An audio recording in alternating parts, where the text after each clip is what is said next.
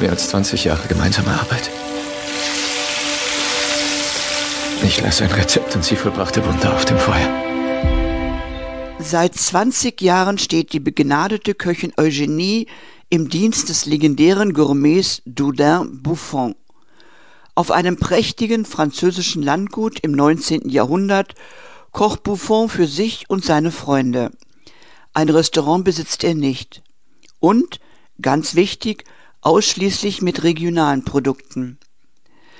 Aus der gemeinsam verbrachten Zeit in der Küche und der Leidenschaft für das Kochen wurde im Laufe der Jahrzehnte mehr. Doch Dodin reicht das nicht. Wir verbringen eh schon viel mehr Zeit zusammen als die meisten Ehepaare. Ich bitte Sie noch einmal, Genie. Heiraten wir. Hm. Wie oft denken Sie, stellen Sie mir diese Frage wohl nach?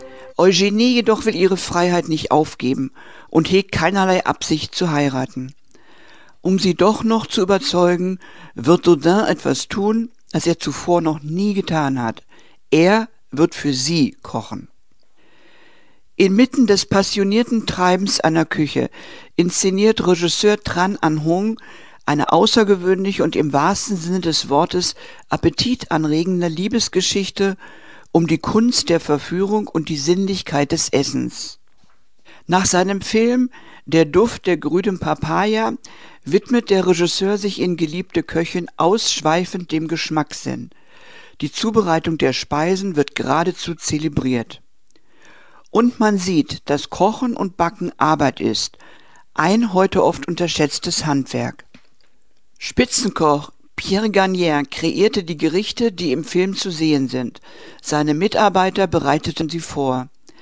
Dass dieser heute schon als Legende der französischen Haute Cuisine bezeichnete Koch für den Film gewonnen werden konnte, ist ein Glücksfall. Juliette Binoche und Benoit Marginel beeindrucken als Köchin Eugenie und Gourmet Buffon. Eine tragende Rolle gebührt den kulinarischen Kunstwerken des Spitzenkochs. Dieser Augenblick ist der schönste Moment meines Tages.